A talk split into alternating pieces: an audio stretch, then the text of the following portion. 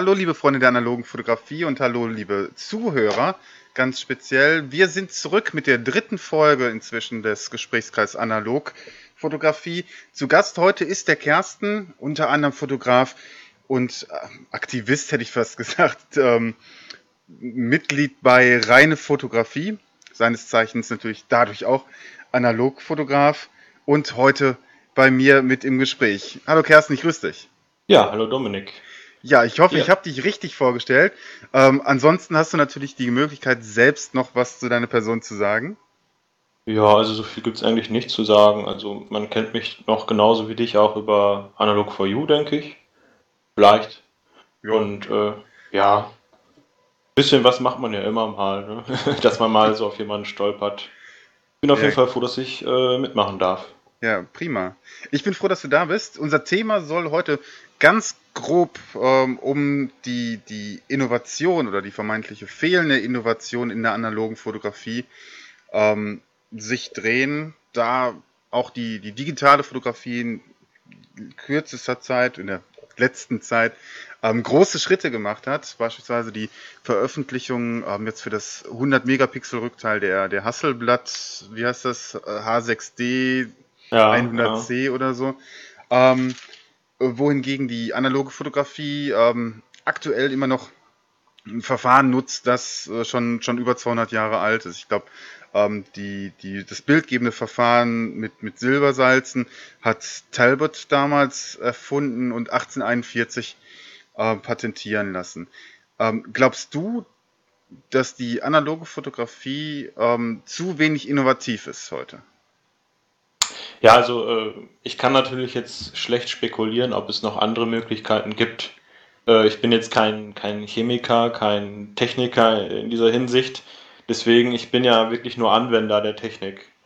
Ähm, ob das Ganze jetzt wirklich zu wenig Innovation hat, äh, weiß ich gar nicht. Denn ich glaube, dass es für viele auch der Grund ist, analog zu fotografieren, weil halt dieser ganze Hype darum, äh, dieser Innovationshype so ein bisschen wegfällt. Dass man äh, Dinge nutzt, die schon immer so da waren, dass man äh, die Tradition hat, diese klassische Arbeitsweise.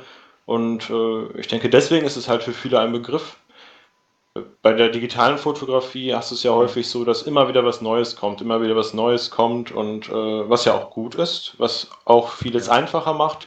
Aber äh, man hat auch vielleicht so ein bisschen den Druck, sich immer wieder neues Equipment zu kaufen. Als ich äh, noch viel digital fotografiert habe, hatte ich auch nicht so das Geld, immer was, mhm. das Neueste zu haben. Und man war immer neidisch irgendwie auf die Leute so ein bisschen, die halt das Neueste hatten, die eine Vollformatkamera hatten, lange Objektive, äh, also lange Brennweiten. Mhm dieser Druck entfällt irgendwie so ein bisschen, wenn man analog fotografiert. Man hat sein Equipment, was schon 50 Jahre alt ist, sage ich jetzt mal, und ist damit total zufrieden. Man äh, sucht sich mehrere Filme aus, die einem gefallen, fotografiert damit und sieht das Ganze eigentlich irgendwie nicht mehr so eng.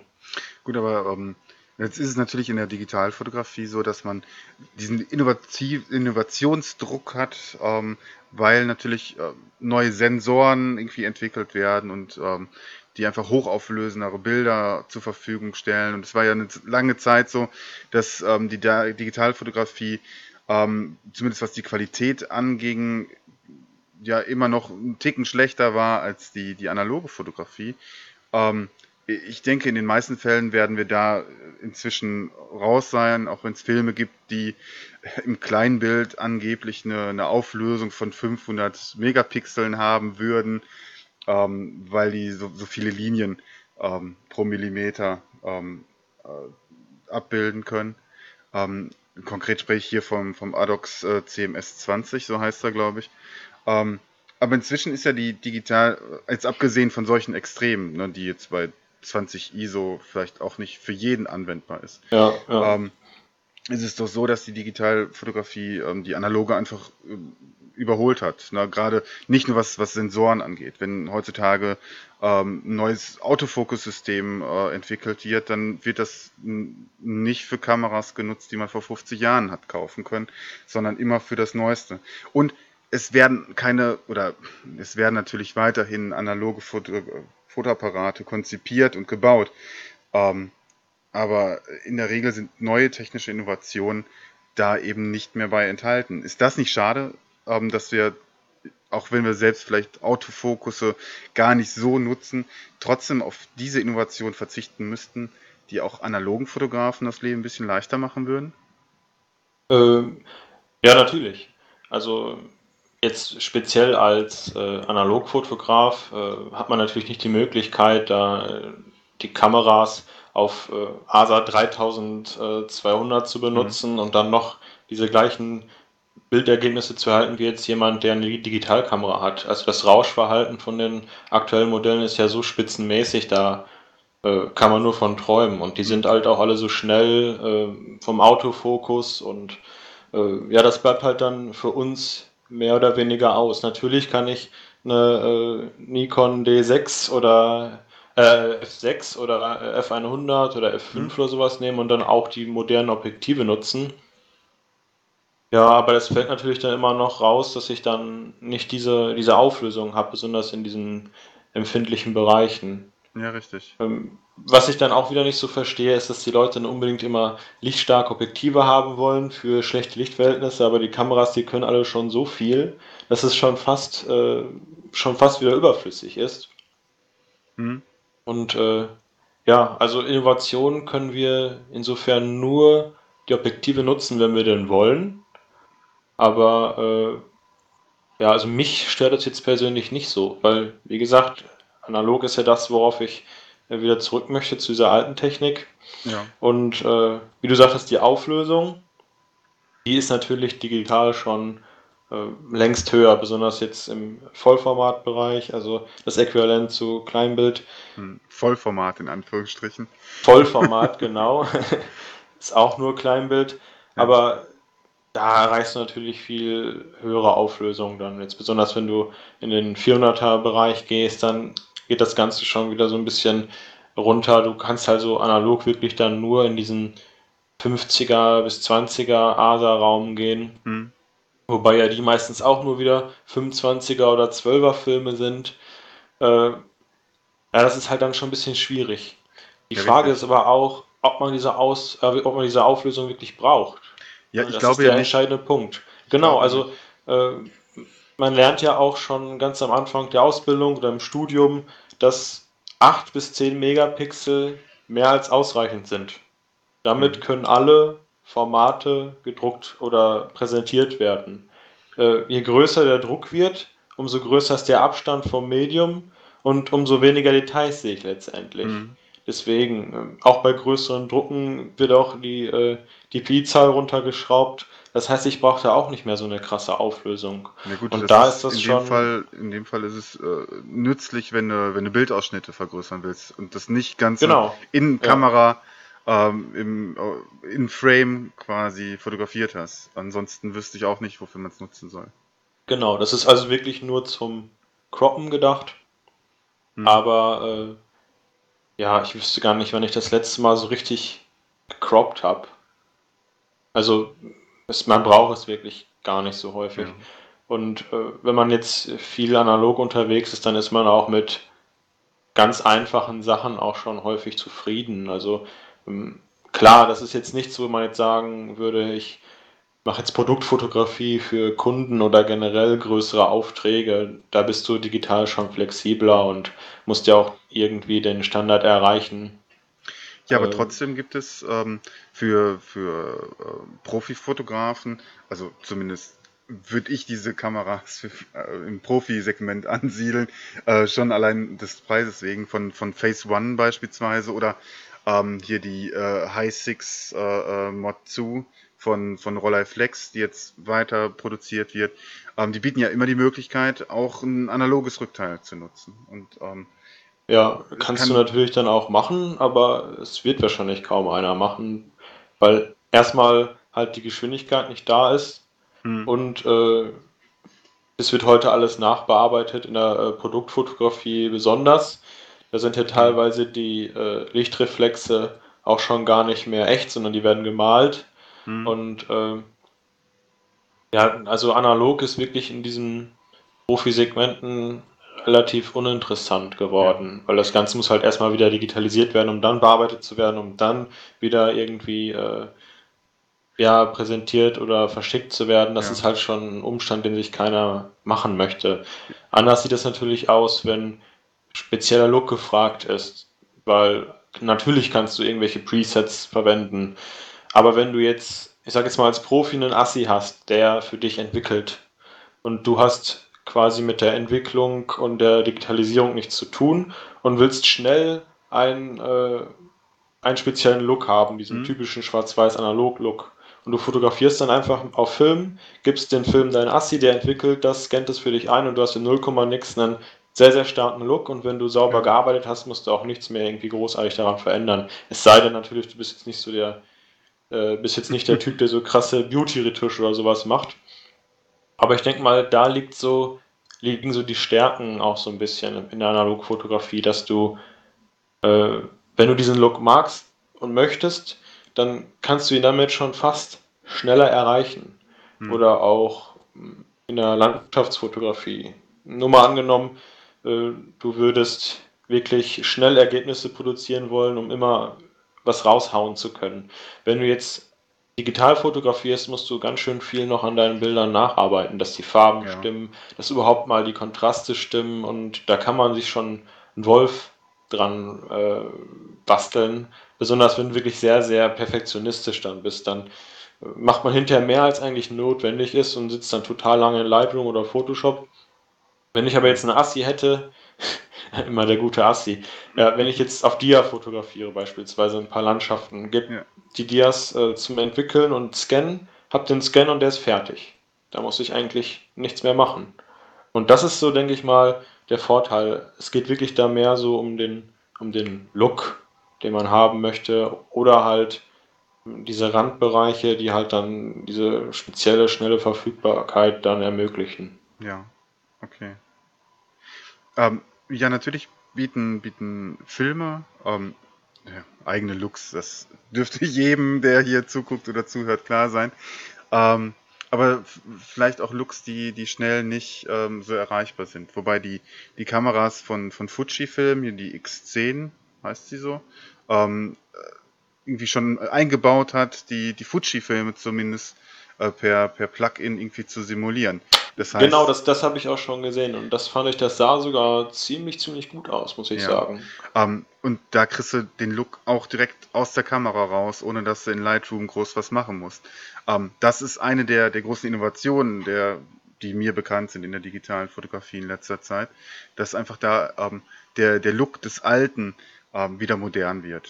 Ja, also das Ja. ist ja generell gang und gäbe. Die Bilder werden gemacht und Mhm. dann werden die möglichst dann noch nachbearbeitet, dass, die ganz, dass das Ganze wieder irgendwie nostalgisch, analog, nicht mehr so ganz so clean aussieht. Ja. Das ist so das, was gewünscht ist. Ja. Aktuell. Ja, deswegen hat äh, Leica ja beispielsweise auch ähm, äh, Leica M Monochrom, glaube ich, heißt die, rausgebracht. Also eine Digitalkamera, die nur Schwarz-Weiß-Bilder macht. Ähm, Ja, genau, genau. Aber die gibt es ja auch schon ja. ziemlich lange eine, jetzt. eine Weile, schon, ne? ja, aber das, das Konzept ist halt irgendwie ähm, mir zumindest nicht, nicht zugänglich, weil man sich, na, natürlich kann das Vorteile haben, sich da einzuschränken, aber gerade digital ist das ein Knopfdruck und dann hast du aus einem Farbbild ein Schwarz-Weiß-Bild gemacht heutzutage. Naja, ne, also mir sagt es nicht zu. Aber ich finde das ähm, ähm, bemerkenswert, dass ähm, immer mehr, je weiter wir uns von der, von der, den Ursprüngen ähm, der, der analogen Fotografie entfernen und je unpopulärer das wird, obwohl wir ja aktuell wieder ein relatives Hoch haben bei dem Thema, ähm, umso mehr versucht die digitale Fotografie auch die, die alten Looks wieder anzunehmen, weil den Leuten das ganz offensichtlich fehlt. Ne? Man sieht sich vielleicht an so, so cleanen Sachen ähm, sehr schnell satt. Und ja, HDR ist ja auch ganz schnell verflogen. Das interessiert ja auch keine. Ja, kommt drauf an, wo du Ja, gut. guckst. Ähm, Nee, aber gut gemachtes HDR hat natürlich weiterhin seine Berechtigung, aber Ja, natürlich. Dieses- dieses, Obwohl du ähm, rein technisch wahrscheinlich für ein gut gemachtes HDR, also wo du es wirklich technisch brauchst, würden schon zwei Aufnahmen reichen. Ja. Aber was machen die Leute? Fünf, sechs, sieben, zehn Aufnahmen ja, dann oder sieht so? das hinterher mit den Farben aus wie, wie Skittles oder so.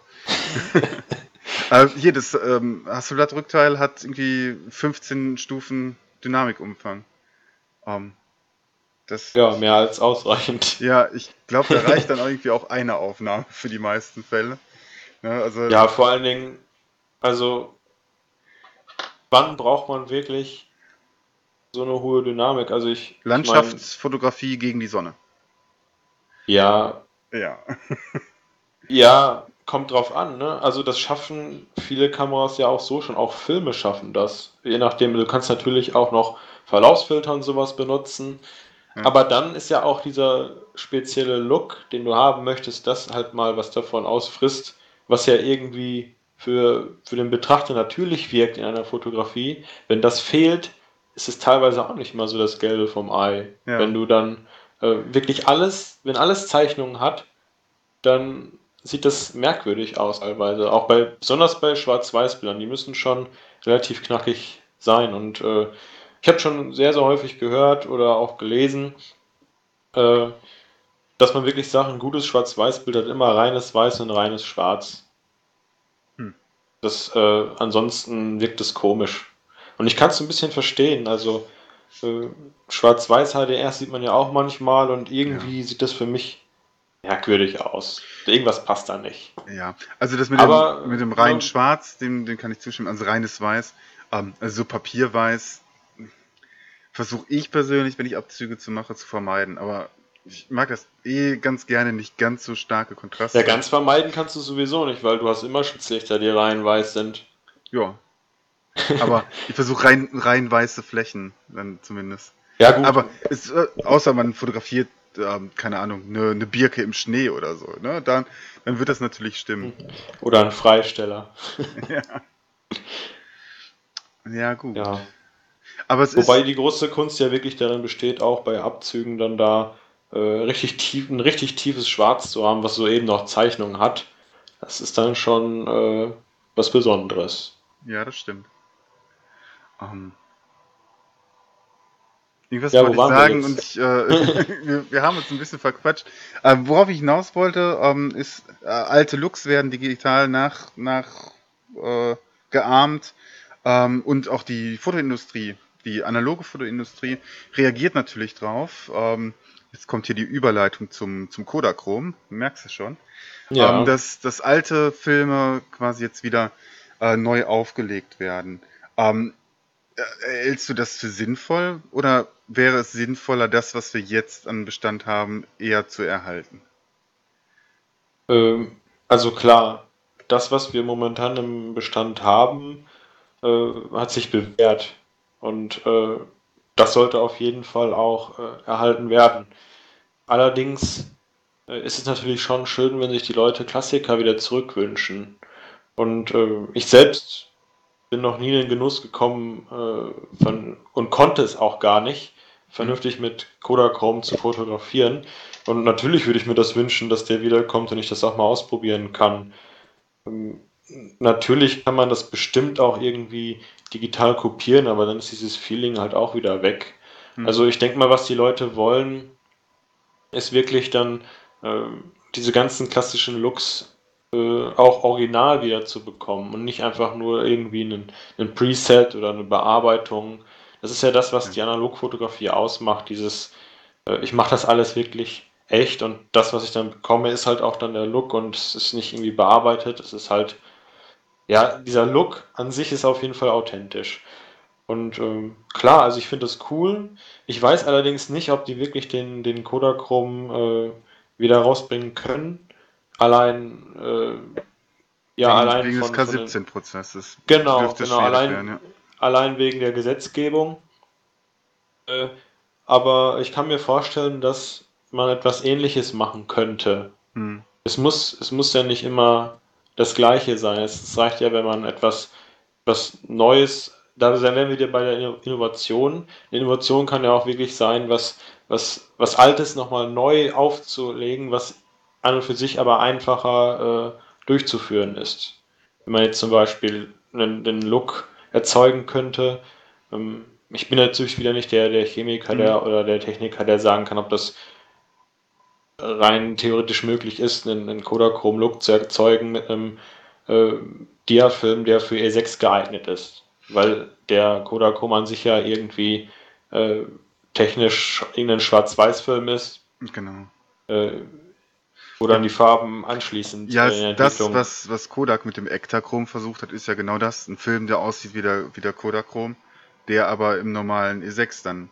Ähm, da gibt's ja, ja aber, aber, aber, aber irgendwie ist es. sieht halt doch anders aus. Genau, es ist es halt irgendwie nicht. Und äh, ich finde aber auch cool, dass der wiederkommt. Ich habe mir von, von Kodak äh, einen Dia-Film gewünscht. Hm. Äh, allerdings eher im Mittelformat. Mal sehen. Ja, mal sehen, ähm, genau. Aber ich finde es schon gut, dass, dass, dass man halt merkt, äh, das Interesse ist da und da kommt auch noch wieder was, auch ja, wenn es nicht neu ist. Auf der anderen Seite hat, hat Fuji Filme eingestrichen jetzt. Ja, das ist, das finde ich sehr merkwürdig. Also Fuji wird sicherlich äh, Gründe dafür haben, mhm. äh, die sicherlich auch äh, nachvollziehbar sind, wenn sie denn dann genannt werden würden. Ich weiß gar nicht, haben die sich da irgendwie Nö. Es ist auch so. gar nicht klar, ob das jetzt die kompletten Filme sind oder nur die Packungsgrößen für Planfilm oder äh, die Konfektionierung oder was. Die äußern, äußern sich einfach gar nicht. Also, ja, das, das finde ich halt ich das, da das Blöde daran. Ja. Also, wenn die, ich meine, die sind theoretisch jetzt so nichts verpflichtet, das ist ja egal, aber ähm, es wäre halt doch ganz schön, wenn die sagen würden, ja Jungs, wir machen das aus dem und dem Grund, bitte versteht das. Dann vielleicht könnte man es mhm. dann auch verstehen.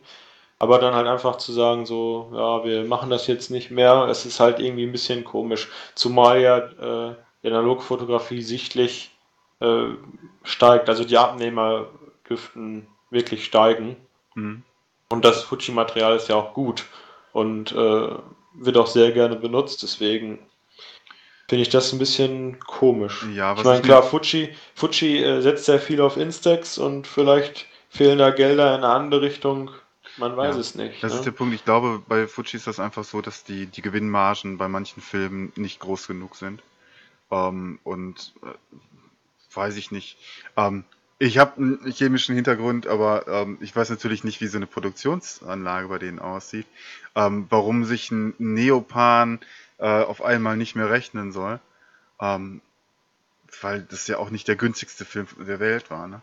Aber ähm, ich habe das schon mit dem Packfilm, dem FP110 nicht verstanden, warum es den nicht mehr geben soll, obwohl jetzt gerade wieder ein Hype ist mit, mit äh, Polaroids oder mit Instant-Kameras. Aber ich glaube, den haben sie gestrichen, um einfach den, den Instax pushen zu können. Und dann hauen die so einen Rotz raus wie den Instax Square Fotodruck. Ja, das ist, äh, das ist schon wirklich sehr merkwürdig, zumal ja der Trennbildfilm an sich äh, ja, es, es, war ja quasi noch der einzige, der ja, auf dem Markt die hatten, war. Was den Film angeht, ein Monopol und werfen es einfach weg. Und der wurde ja von so vielen Leuten geliebt und äh, ja. ich bin leider auch erst auf den Geschmack gekommen, äh, als es fast vorbei war. Ich habe mir dann noch extra einen Hasselbad-Rückteil gekauft und äh, damals haben die ja noch was gekostet, als, als es den Film noch gab. Und ähm, ich war ganz froh, dass ich endlich eins hatte. Kaufte mir dann, ich hatte nicht so viel Geld, ich habe mir dann nur zwei Packungen von dem Film gekauft, habe gesagt so, ja, kannst du ja immer dann, wenn du es brauchst, dann nachkaufen. Ja. Und ich glaube nur zwei oder drei Wochen später äh, wurde dann angekündigt, dass der äh, nicht mehr produziert wird. Und da war ich schon ziemlich sauer. Ja, Weil, aber hier äh, vielleicht an der Stelle ein Tipp von, von einem Laden, der mich nicht sponsort, leider Gottes, Könnt ihr gerne machen. Kalumen Essen habt den, glaube ich, noch. Zu äh, relativ günstig, ich glaube 20 Euro ein Pack. Ähm, müsste ich nochmal gucken. Aber die haben Restbestände und der Foto, Foto Frankenberg in Essen, die haben, glaube ich, auch noch welche, aber äh, entsprechend mit Preisaufschlag. Aber ja, also man ich denke mal, man schon noch irgendwo. Ja, man wird immer irgendwie an alten Kram noch rankommen und es ist ja auch, ich habe auch jetzt äh, ein bisschen mit äh, altem Polaroid, Original-Polaroid-Material fotografiert und das kann auch noch teilweise echt gut sein, ja. je nachdem, was, äh, wie das jetzt gelagert wurde und das macht auch sehr viel Spaß. Ähm, aber äh, ich habe dann doch lieber, also ich konzentriere mich dann doch lieber auf Sachen, wo ich weiß, die gibt es auch noch. Mhm. Dass ich halt, ich bin so der Mensch, der immer gerne reproduzierbare Ergebnisse hat. Okay. Ja, und, ich, das äh, kann ich nachvollziehen. Äh, deswegen, also es ist, natürlich mache ich auch sowas, aber ich sehe das Ganze dann mehr so als Experiment an oder als, als, als, ähm, als Variante. Aber wenn ich so richtig äh, in, in ich sage jetzt mal, in Arbeiten investiere, dann nutze ich doch lieber Material, was vorhanden ist und was ich immer wieder bekommen kann. Ja. Was ist deine Meinung zum Impossible-Film? Ja, also Impossible äh, habe ich schon ein bisschen was ausprobiert. Hm. Allerdings äh, noch nicht so viel, dass ich jetzt wirklich äh, eine konkrete Meinung dazu äußern könnte. Also ja. ich habe äh, den mit, mit der äh, mit 600er Kameras benutzt, also den 600er Film. Und äh, ich finde das super toll, dass sie das machen und äh, dass sie das nicht sterben lassen wollen. Äh, ich habe auch schon viel gesehen, jetzt zum Beispiel von, von, von Kai. Wasted Films, der machte echt viele tolle Sachen damit und äh, er hat mir auch gestern noch ein paar Bilder wieder geschickt, die er, mir da, die er mitgemacht hat.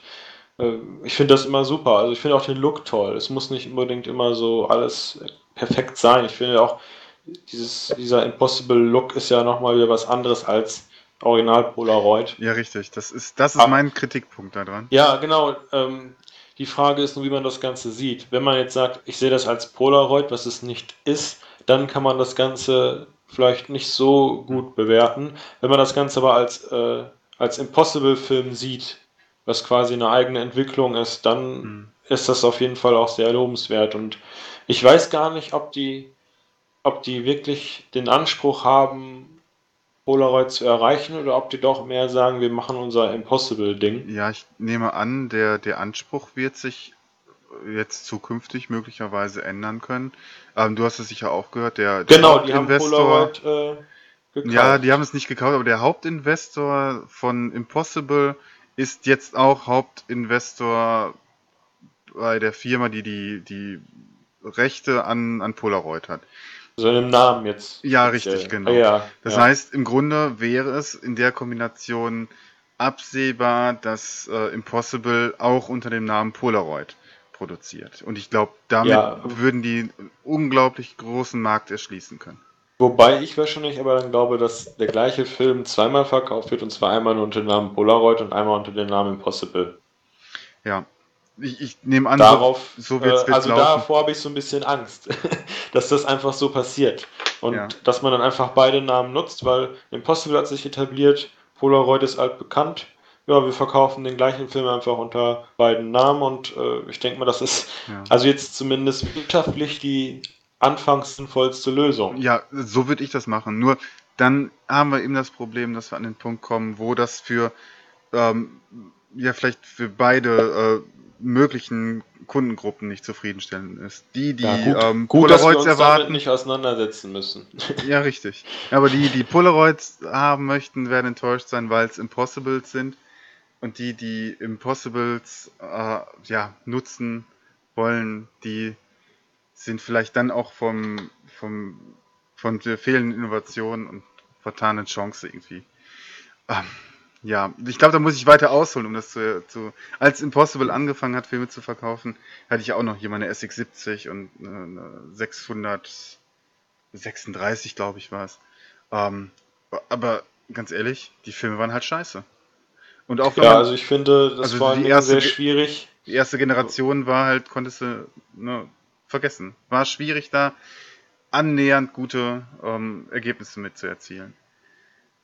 Also natürlich äh, muss man auch sagen, klar, die äh, mussten sich auch noch entwickeln.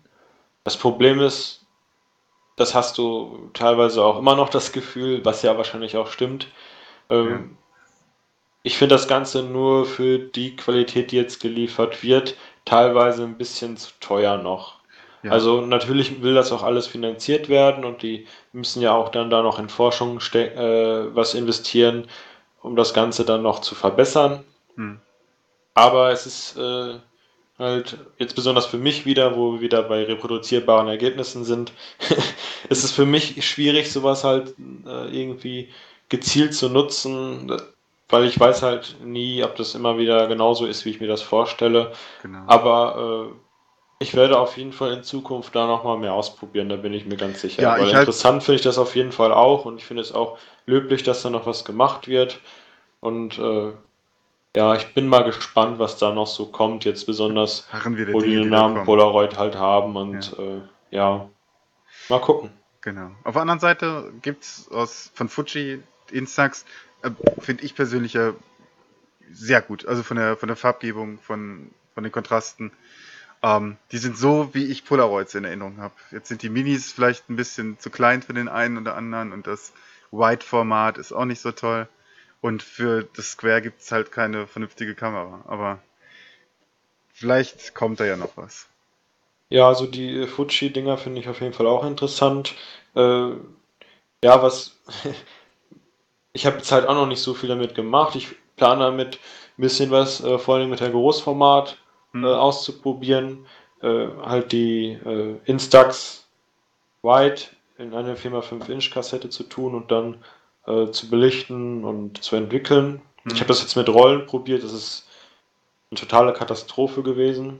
Wenn man zu wenig drückt, verteilt sich das nicht vernünftig. Wenn man zu feste drückt, dann spritzt sie diese ganze schwarze Schlotze überall hin und äh, das ist auch nicht besonders toll.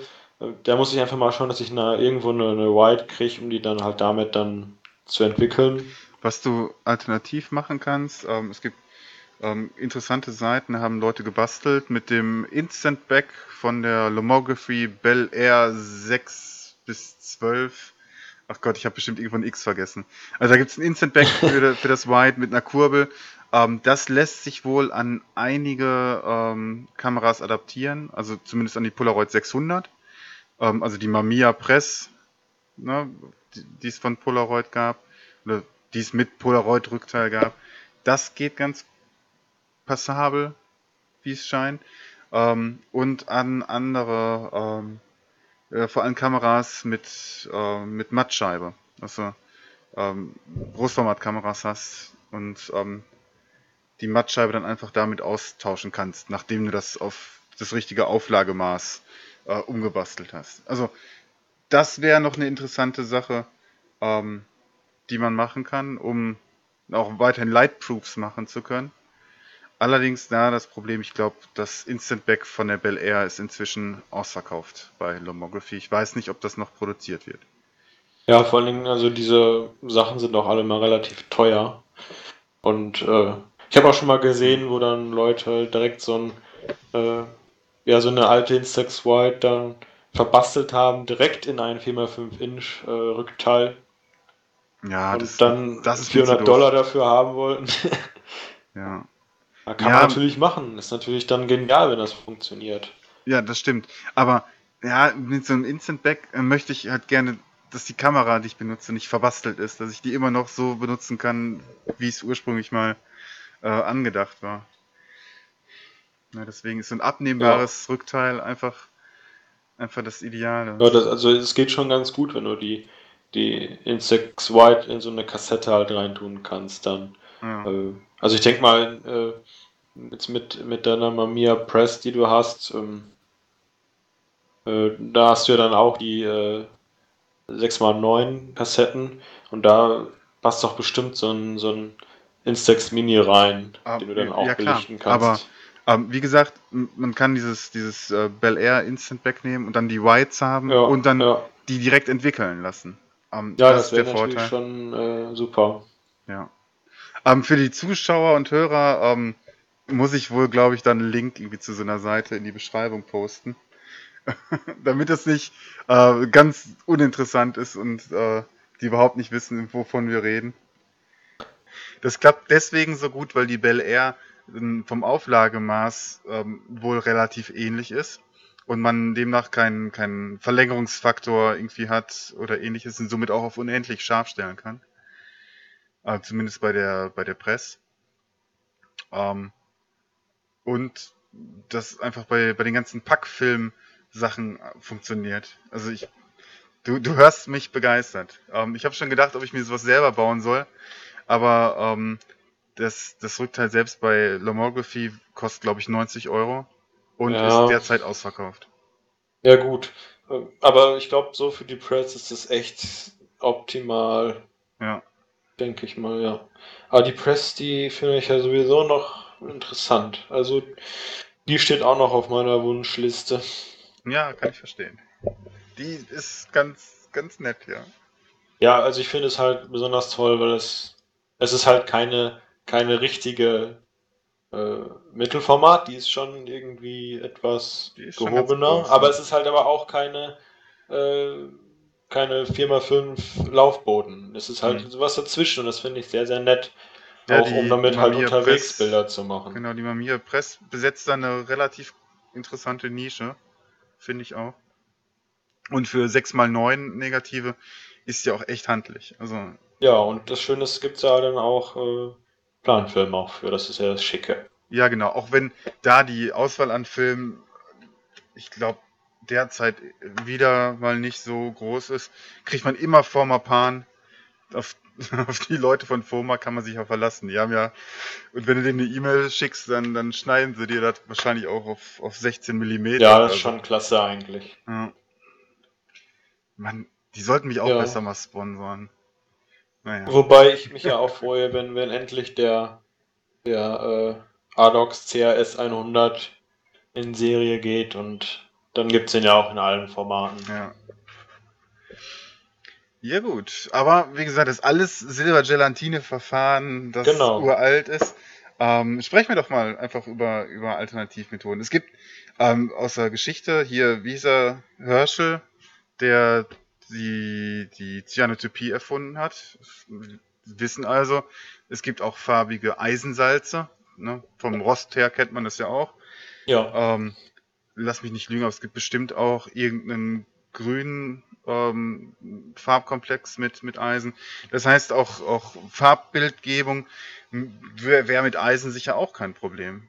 Ähm, und trotzdem hat sich das äh, mit, mit Silber durchgesetzt. Einfach über das, das Negativverfahren, nehme ich an. Ähm, ich finde es ja schade, wir haben schon mal drüber gesprochen, und ich würde das gerne hier aufgreifen, ähm, dass ja auch auf dem Bereich der, des bildgebenden Verfahrens keine Innovation gibt. Also nicht nur auf der Kameraseite oder der Hersteller der Kamera, sondern dass weiterhin ähm, auf, auf dieses Verfahren gesetzt wird, wo es irgendwie heutzutage irgendwie so Nanotechnologien gibt und äh, ähnliches, was aber irgendwie auch nicht einfließt. Ähm,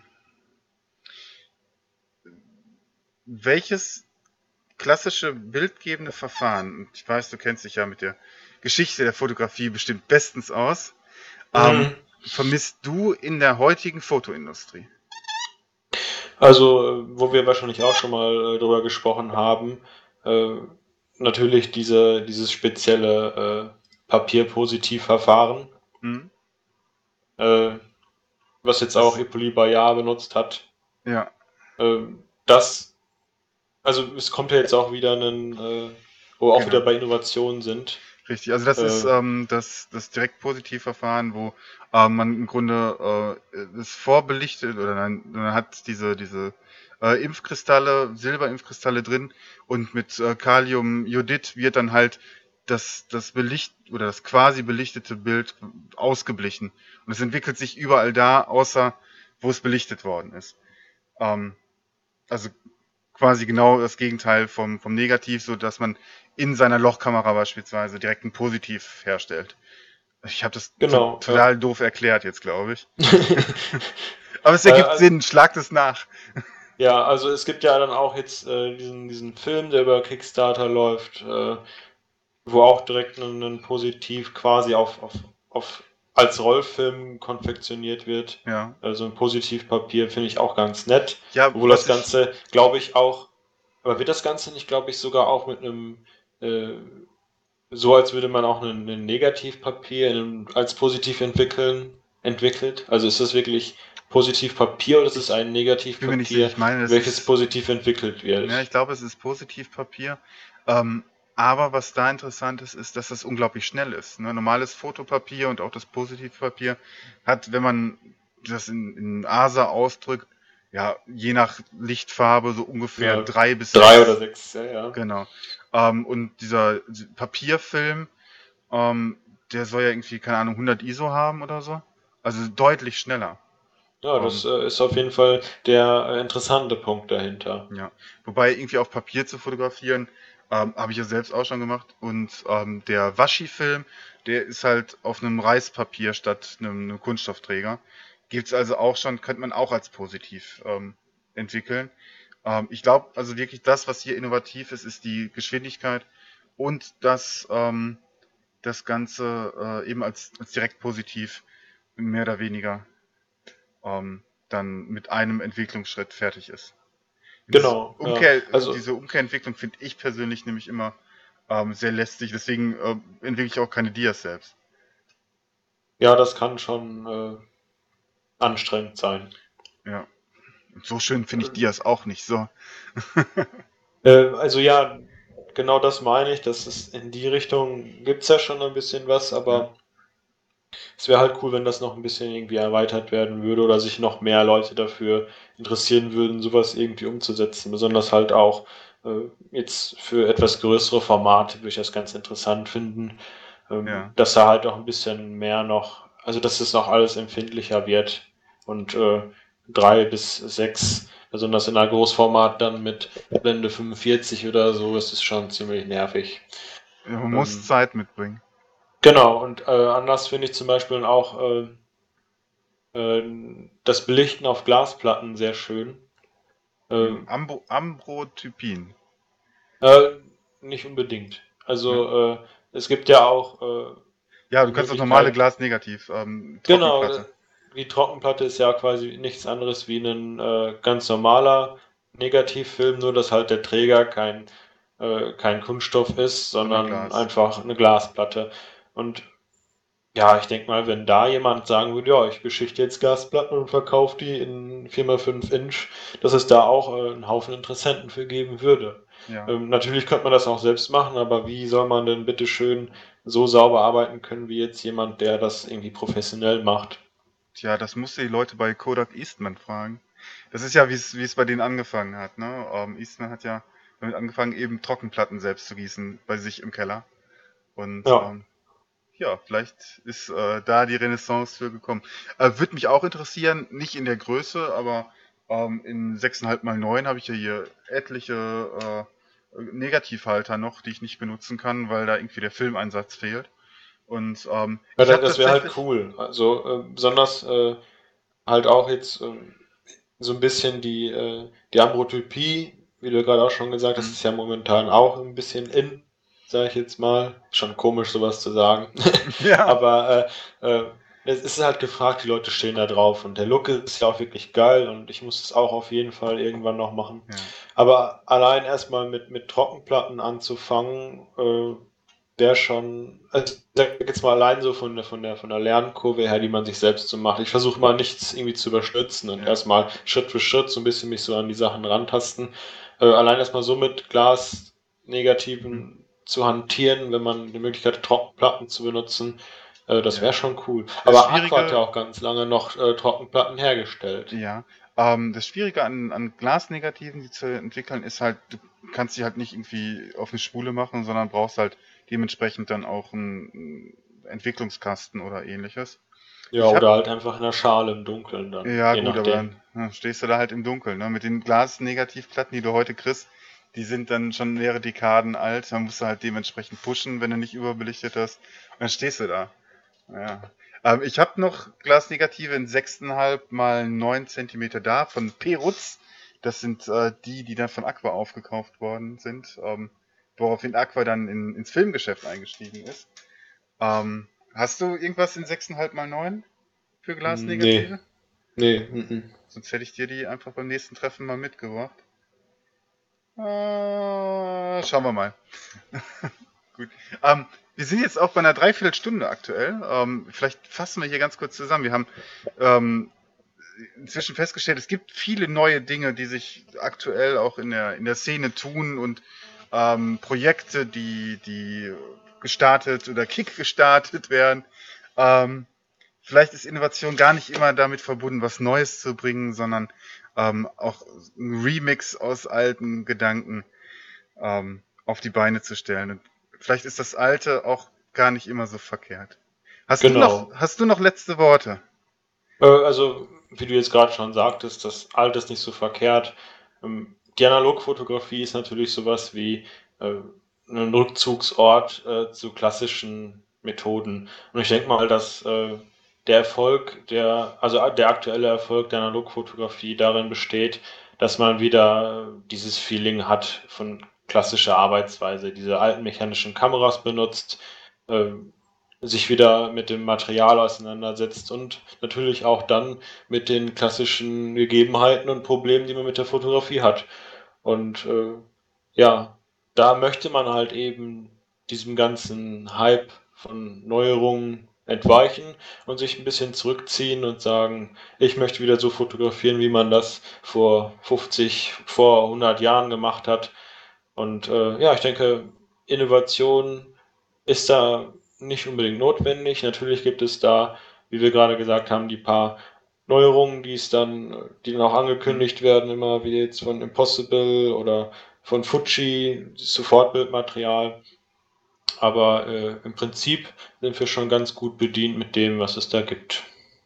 Ja, vielen Dank für deine äh, Stellungnahme, hätte ich das gesagt, deine ähm, Ausführungen. Ähm, danke, dass du mein Gast warst. Ja, und ich danke für die Einladung. Ja, vielen Dank für alle Zuschauer und Zuhörer. Ähm, bis zum nächsten Mal. Ciao. Tschüss.